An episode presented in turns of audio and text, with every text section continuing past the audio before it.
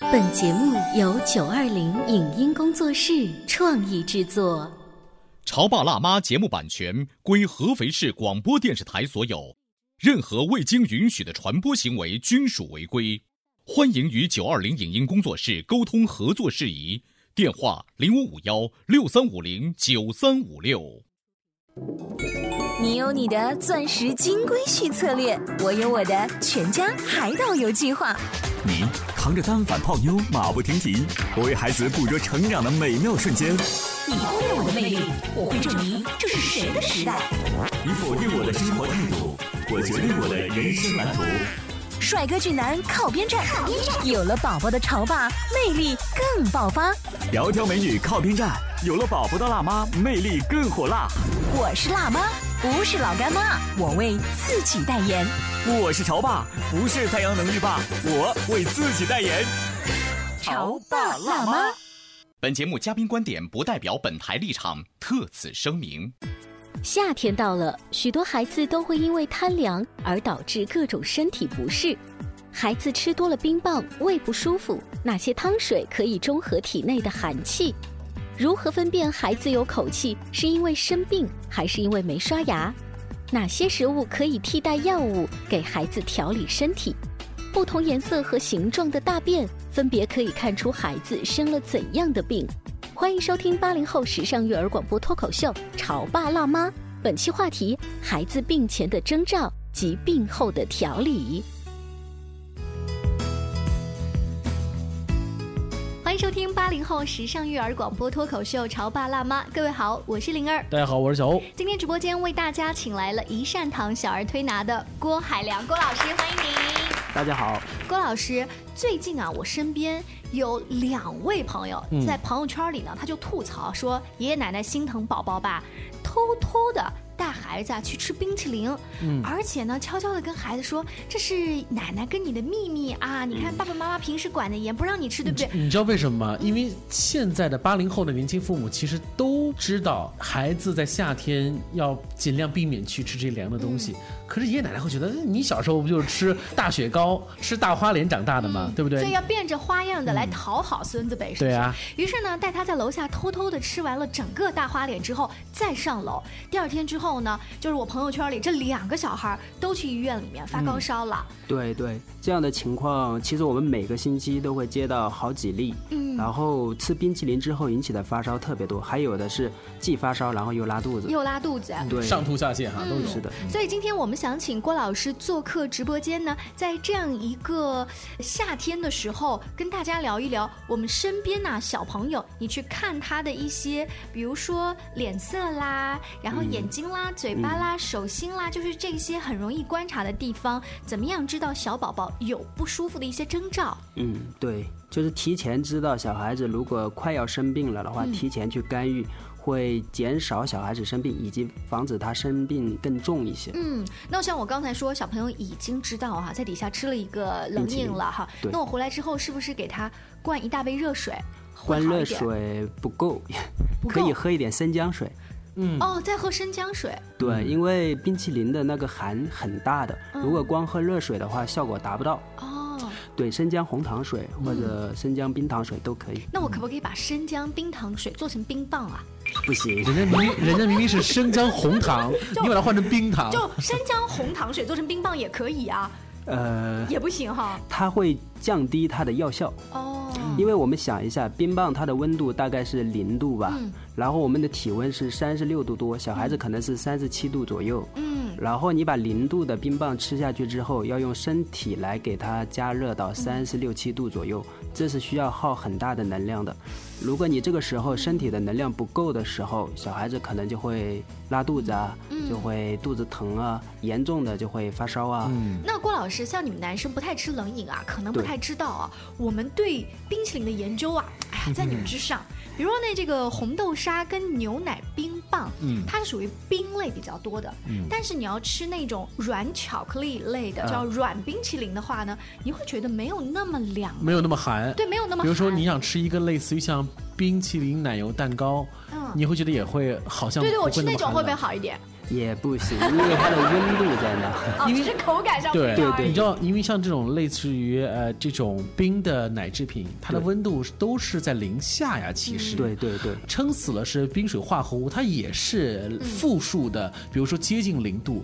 那这样的一个温度，在夏天吃，尽管精神很愉悦，嗯你的嘴也很愉悦，但其实身体还是受不了的。对中医觉得吧，就是现在人可能容易上火，上火之后就想吃一些冰的东对西压一压这个火，但是实际上的话，就是你上火之后吃这个冰的东西压不下去，嗯它可能是火没压下去，又加了寒，哦，而且这个火下次再发的时候可能会更厉害那。这个火跟这个寒会同时存在于身体内。会的，会的，会的，很多人甚至还认为啊，说这个为什么现代人容易上火，其实是寒滞的表现，对是对寒把火逼出了这个体表，逼到上面了逼。到上面去了，但是你的内心还是很赤冷赤冷。感觉像武侠小说的前传。 那今天郭老师呢来到直播间呢、跟我们说小孩子生病之前的征兆啊、比如说他吃了冷饮之后胃会其实不舒服，会对说对肚子疼，他不会说胃不舒服。那么你去观察小朋友的这个时候他的舌头，或者说他上厕所的大便。都有一些什么样的细节变化？今天郭老师，我们先从呃脸部开始讲起好了。好的，好的，就是先说小孩子吃了冰淇淋之后吧，他的舌苔会有一个大的变化。嗯，之前是什么舌苔，就每个小孩不一样，但是吃了冰淇淋之后的话，很多会上面会有一层白苔。哦，对，看它的消化程度，如果消化的多的话，就是薄白苔；嗯如果有很多的还没有消化，可能就是白厚腻嗯这种。哎，这可不是那个奶油没化的不是这个白啊，不是对就是你可以说是你的这个体征表现出来的。是的，就是你胃里面的没有消化的东西在舌苔上反映出来的。那这个白薄胎或者白厚胎，如果说这个孩子他家里面给他用了一杯热的生姜水喝下去了，会不会再隔一天就会好转？基本上不用一天吧，可能上午跟下午，就包会有括变化隔一两个小时都会有变化。哇，也就是说，家长如果聪明，经常来观察孩子的舌头的话，及时用像生姜水这样子的给他做调节。，对对。哦，好好简单的办法哦，小欧。所以说，我们可以看孩子的舌苔，嗯，来观察孩子的体征变化到底是什么对样子对，的。就是看你这个方法奏不奏效。嗯，就是如果有效的话，它变化其实挺快的。那如果说我看他的舌苔有白薄苔或者白厚苔，那我给他泡这个生姜水的生姜片的多少，是不是也要调整？是的，看小孩的体质，有些小孩阳气比较旺的，他能够完全把这个冰淇淋给他消化掉。嗯，其实他不喝也没关系，因为他自身有这个能量。嗯，如果有些小孩子比较先天不是很足，然后后天的话阳气也差一点的话，他就需要有这些帮助了。嗯你知道家里面的老人家啊，常常是倚老卖老，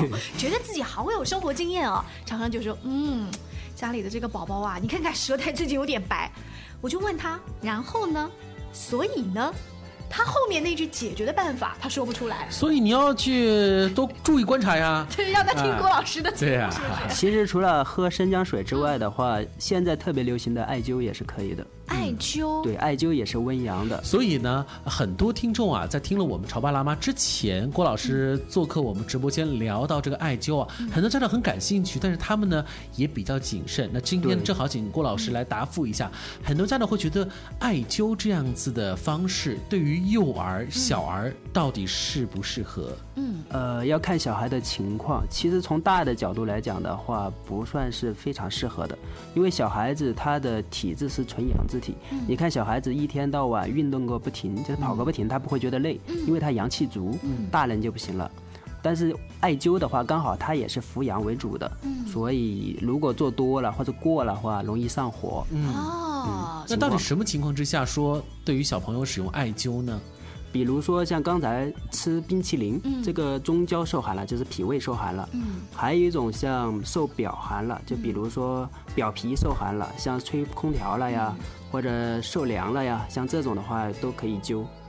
灸艾灸的话，也是像大人那样躺着，然后某一些穴位，小朋友会不会有点害怕，觉得那个烟头或者怎么样，艾灸的那个头会烫到他？对，这个会有点怕，可以换成泡脚或者泡澡都可以。哦，泡脚和泡澡、在夏天的时候也可以做吗？可以啊，哦，冬病夏治本来就是针对这些虚寒症，所以夏天的话其实更适合一些。嗯，那我们泡澡的时候就是要把那个艾叶怎么样自己煮一下，还是放在这个怎么？最好要煮一下，煮嗯一下之后它的药效会好很多。嗯，艾这个东西是在端午的时候，对每家每户的门口都会放。听老人家说，就是新鲜的挂在那儿的是不太好用的，是要把它晒干了再用，对是吗？中医讲的话，三年之病当用七年之爱，越沉的爱效果越好。所以呢，如果艾你确实是用于，比如说我们作为药用的话呢，如果是到中药店去买，会更靠谱一些。对对比如说，据我所知，艾也分等级的，嗯对不对？一个是是的看它陈年几年，还有一个呢是看它是艾绒品质是怎么样的。是嗯的，它分就比如说现在的话有三十比一的，嗯有十五比一的，也有八比一的。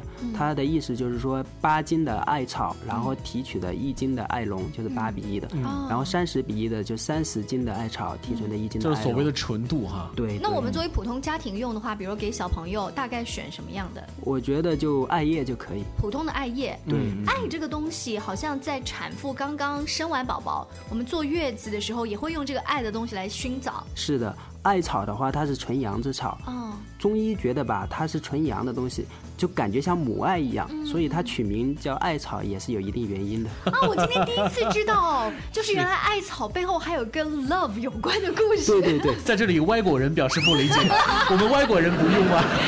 好，我们今天呢说到了小朋友他生病之前的征兆，首先看舌头，对舌苔如果发白，淡淡的一层白或者厚厚的一层白，都跟他体内的这个寒凉的程度有关。在家里面最简单的方法是可以熬一点生姜红糖水，嗯呃，如果小朋友的体质基础还不错，两个小时到一个上午的时间，其实就能看到一点点的变化。是的，它里体内的寒气被化掉之后，它舌苔会很快就有变化好。，我们这个你看，边说着边学习，还要边复习。呃，等一会呢，我们就要进入广告时间。稍后呢，我们会从小朋友的，比如说眼角呀、口气啊、手心啊等等方面，请郭老师继续跟我们来聊一聊小孩子生病之前的征兆。潮爸到，辣妈到，准爸到，育儿专家，请。中国内地首档八零后时尚育儿广播脱口秀，陪你一起吐槽养育熊孩子的酸甜苦辣，陪你一起追忆自己曾经的小世界。潮爸辣妈。 《潮爸辣妈》播出时间：FM 九八点八，合肥故事广播，周一至周五每天十四点首播，二十一点重播。网络收听，请下载荔枝 FM、蜻蜓 FM、阿基米德、喜马拉雅、中国广播以及苹果 Podcasts，搜索“潮爸辣妈”订阅收听。微信公众号请搜索“潮爸辣妈俱乐部”，参与节目互动哦。您正在收听到的是故事广播《潮爸辣妈》。本节目嘉宾观点不代表本台立场，特此声明。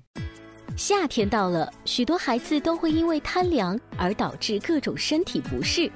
孩子吃多了冰棒，胃不舒服。哪些汤水可以中和体内的寒气？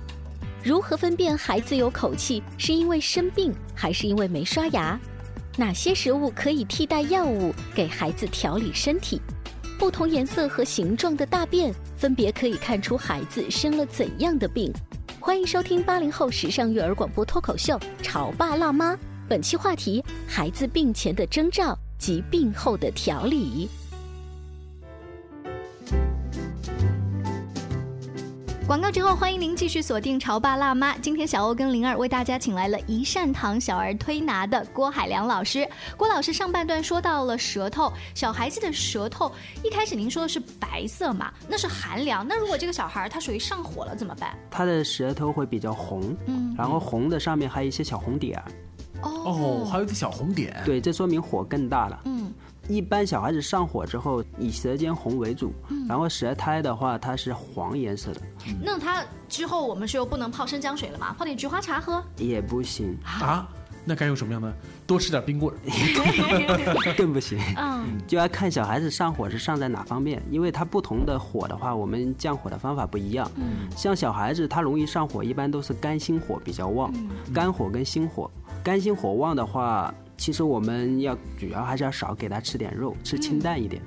中医上讲鱼生火，肉生痰，嗯哦，这两类都是容易产生火跟痰的。难怪有一些朋友，比如吃羊肉啊，过年嗯对的对时候对哈、容易这上个火火锅吃多了，是的，都是肉类吃多了容易上所火。以遇到这种情况之下的话，首先要改善一下孩子嗯们的膳食饮食嗯膳食结构，对多吃点蔬菜。是的，啊然后还有晚上要稍微睡早一点。不需要通过其他的药用的方式来处理吗？小孩子的身体挺敏感的，只要稍微改善一下的话，他变化就很快。嗯，如果他比较严重的时候，需要用一点药物。嗯，对你知道大人在家里面常备的药，除了像板蓝根啊，还有一种叫黄连上清片，嗯，这种就是家庭常备的去火的药吗？如果是大对人，我啊们上火了，，我以前也是这样的，就是稍微上点火，可能就会吃点自己自认为吃点，比如牛黄解毒，类似于这样子的东西哈。其实我觉得小孩子在很多情况下不用吃到这些药，有很多食疗的方法的话，可以帮他清火。就比如说我们吃的藕，哦榨成藕汁，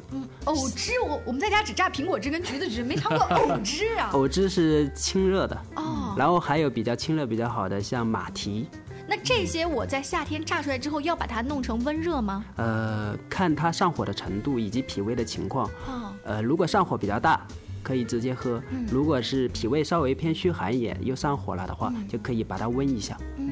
总而言之，不能用冰冰凉的对方式对出对现。对，至少是常温。哎是，郭老师啊，你说这冰冰凉啊，你自己也看外国的电视剧，对不对？那如果说有一些老美，他们就从冰箱里直接拿冰牛奶喝，对啊人家外国人从来没有这种，对这个问题，我被家长问的是最多的。是吧？，对我的理解是这样的，就是人种不一样，就比如说国外人吧，他长期是这样的生活方式，不适应这种生活方式的人已经被淘汰了。嗯，但是中国人吧。几千年以来都有中医的呵护，然后大部分人都不适应这种方式。当然可以去挑战一下，但是你身体适不适合的话，能不能生存下来就是另外一回我我事了。个人觉得，这可能是跟我们千百年的这个饮食膳食对对结构对有关系。毕竟他们的种族是以食肉、这个蛋白质高蛋白质膳食结构，而我们对这边的主要呢还是以碳水化合物为主。我想这个有可能。对，另外一个就是你的生活方式。我身边有一些八零后的爸爸妈妈，在有了小宝宝之后呢，极力想学外国人这种不娇气，就是冰箱里直接拿出来就喝嘛。所以在小宝宝跟着自己的那个时候，就是这样子调整。你看宝宝是 OK 的，一开始，但是宝宝总有跑到爷爷奶奶跟外 婆外公家的时候，他们又回到了就是中国最传统的，什么东西都要温热的喝。这么几来回之后啊，你会发现孩子的脾胃反而不知道不该好了怎么对办了。一种喂养方式还是比较好一些。像这样的话，有变来变去，小孩子我怕他脾胃接受不了，因为我们有过在国外生活的小孩，然后又回国，然后又到国外，像他们脾胃都比较差。比较差一些。嗯对好，那我们接着说，舌头观察完之后呢，不管是发白或者是发红，你看两种完全不一样的征兆。再来看看五官上面一个最明显的是。嘴巴、口腔里啊，就是有口气，对。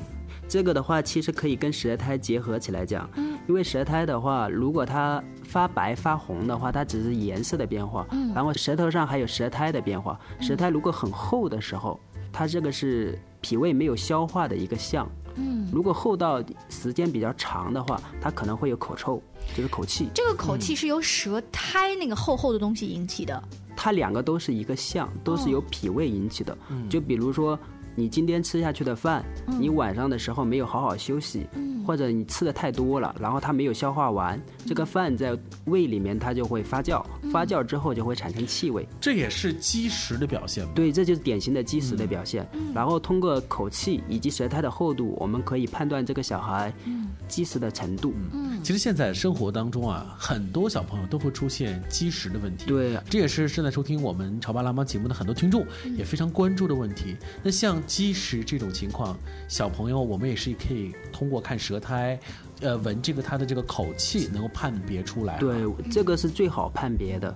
然后我觉得家长这一点一定要学一学。嗯如果提前知道小朋友积食了的话，你就会知道为什么小朋友不吃饭了。你喂他，嗯他不愿意吃了，因为它挑食不全是，不全是，嗯很多时候是他脾胃里面还没有消化完。嗯，所以它给大脑的一个信号就是妈妈我并不饿。对对对，是的，那刚才郭老师说到的有口气，会不会有可能是这个小朋友前一天玩的太晚，忘记刷牙呢？呃，嗯如果我刷牙了，会不会第二天好很多？不会，哎，我还是试过，晚上如果刷牙的话，第二天早上嘴还是臭。对，因为它气味的来源不是牙齿，它气味的嗯来源是胃里面，它胃里面发酵出来的气味，嗯就怎么刷牙都刷不掉的都。不行。那呃，如果你的口腔不清洁，也会产生一定的口气嘛？对那对这个口气和你刚刚说胃里面发酵出的，我们作为家长光靠鼻子闻能判断的出来吗？能判断得出来。像如果是胃里面没有消化完食物的那个口气的话，它分几种，一种是馊臭味，嗯哦，就是食物那个馊臭了。，对馊臭了；还有一种是那种酸腐味，嗯，就是那种臭会更臭一些。所以你一闻的话会特别难受一个，哦因为我每天都会闻小 孩子的，你给我，你这个工作实在不怎么样。就是你现在已经练就光闻那个味道，你就知道这个小朋友的积食到哪个程度了。对对对，就是嗯特别臭的时候，我一般是叫他哈口气给我闻一嗯下，闻完之后我有时自己都想吐了。何老师太幽默了。你那要备点口香糖，一般碰到这样的小朋友，我都会你回家之后给你爸爸妈妈、爷爷奶奶挨个给他闻一遍，嗯，然后他们就不会让你吃那么多东西了。哦，嗯爸爸妈妈把孩子送过来的时候，你让他闻口气，可能他们自己都没有想到以说，前没想到，对对，没想到用这个来判断，或者觉得这是一个很正常的事情。，对今天回家之后，所有的潮爸辣妈听众，儿子过来，张开嘴让我闻一闻。嗯好，这是我们通过口气的方嗯式来判别一下我们的孩子的身体状况哈。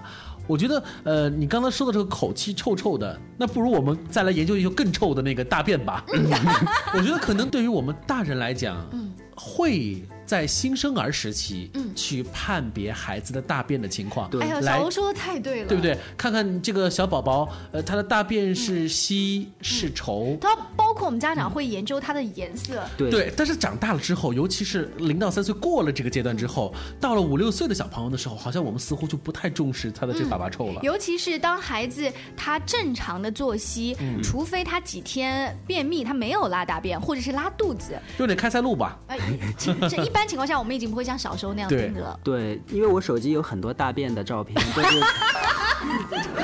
刘老师，你这个癖好啊特别好。 都是家长发给我发，你要判断嗯对对，就是有时拉肚子，有时便秘，而且你可能不知道，很多家长基本上小孩子拉完大便，他都会拍张照片做记 录的，很多这样的家长我见过。多大的孩子？只要是身体不算是很好的，哦有些小孩子拉一次正常的大便，家长会特别开心。在前段时间《春娇救志明》当中有一个桥段，那个摄影师特别喜欢去拍很多大便的照片，行为艺术。他这个是为了小孩子的健康而拍的，他会观察小孩子吃什么东西的情况之下，大便会好一些，然后又吃了些什么情况之下，大便会不好。所以作为一个家长，我觉得对小孩子是特别用心的。非常用心。那我们既然这个口味都已经这么重了，在节目当中，我们就花最后的时间跟大家说一下。那通过颜色，包括这个粘稠度要怎么判断吧？呃，正常的是香蕉便，香蕉便对，然后非香蕉便的都属于不正常。不正常的话有很多种，比如说不成形，比如说成形但是粘马桶，嗯比如说颜色偏黑，嗯，然后还有的比较严重的就是一粒一粒的，跟羊屎蛋一样的你。看现在说的那几种形状啊，养过孩子的、啊、都会在旁边不停的没点头。 对错，对对对对，是这尤样。嗯其是大便不成形，如果是粘在马桶，它这说明什么呢？这说明他体内的湿气重，比如说他吃的东西没有完全消化嗯掉，然后产生了一些湿气。西医可以叫它做脂肪吧，或者、哦中医把它称为湿气。它湿气一重的话，它大便就很容易粘马桶了。那它不是都排掉了吗？只是排掉一部分，哦，身体里还会有湿气。还有很多。那如果这种类型的话，就要让他去喝一些处理身体湿气的东西，比如说薏仁水，是不是？对，这个是一种解决方法。不过我觉得最好的解决方法有两种，一个是先加强脾胃的运化能力，让它不产生湿气。嗯。第二个的话就是吃少一点，吃容易消化一点，让它不给脾胃造成负担，然后产生湿气少一点，这是根本上的解决方法。也是要吃少一点。对对、嗯，那刚才我们还说了一种呢是羊屎蛋，对。哎，这个小朋友如果便秘的情况下，也经常会拉这样的便秘。现在见到好多，嗯，有些父母形容的时候，他会说拉下去叮咚一声，就像一个石头掉 下去，嗯，然后冲还比较难冲掉，嗯，那他这样子就说明，说明他体内有内热，嗯，而且内热还比较大，就是他会把大肠里面的水分耗的比较多，然后嗯大便就没有水分了，嗯然后一粒一粒的拉出来。那这种内热的话，如果配合你再观察一下他的舌头，应该对是发红的。有相对应的关系。嗯，嗯，就应该给他去降一降这个火气。对，一方面给它降一降火，另一方面一定要给它少吃一些内热太重的东西。嗯，像这样的小朋友，他的饮食习惯大部分都是偏于油荤的，嗯油嗯荤特别是鸡汤、鸽子汤这些内热大的。嗯这个心灵鸡汤补的太多也不好，你是的现实生活当中喝了鸡汤喝太多也不好。那么如果完全不成形，完全不成形的话，这要考虑几个方面了。如果是偶尔一次的话，那可能是吃的东西；嗯如果是经常的话，那就是脾胃功能比较差了。嗯，这种脾胃功能差的话，可能一般的偶尔喝点稀饭呢、调节都补不回来。补不回来。它这个脾胃功能一旦差了的话，就要针对它的脾胃做专门的调理了。嗯，我们今天请郭老师做客直播间，说的是小孩子生病之前的征兆。细心的爸妈一看到，如果能及时调整，还能调得很好的调到稍微好一些，不用带小朋友去打针啊、吃药啊。那对如果说您作为家长也调整不好的话，这时候就要请郭老师这样子帮他做小儿推拿。对，啊、这个推拿我们也曾经说过，不是整个身体的啊，怎么去，只是在手上。对，以手上的穴位为主，然后我们最主要还会建议家长一些合理的饮食观念，因为很多小孩的脾胃的问题，好多都是吃出来的。嗯如果饮食不当的话，伤了脾胃，或者补过了，或者补的东西不利于他脾胃的吸收的话，造成二次负担，那就非常不好了。其实啊，我们生活当中又岂是小朋友要注意饮食结构呢？作为他们的家长，我们这年轻人或者我们的长辈，我们确确实呃确确实实要在我们生活条件改善的同时，也要改善一下我们的这种饮食的习惯。对，这个是非常重要的。非常感谢郭老师做客直播间。更多关于小孩子生病之前的征兆呢，我们要不治已病，治未病，把这一种观念呢推广给更多的家庭。希望有机会再请郭老师做客我们的直播间，下期见喽，拜拜。以上节目由九二零影音工作室创意制作，感谢您的收听。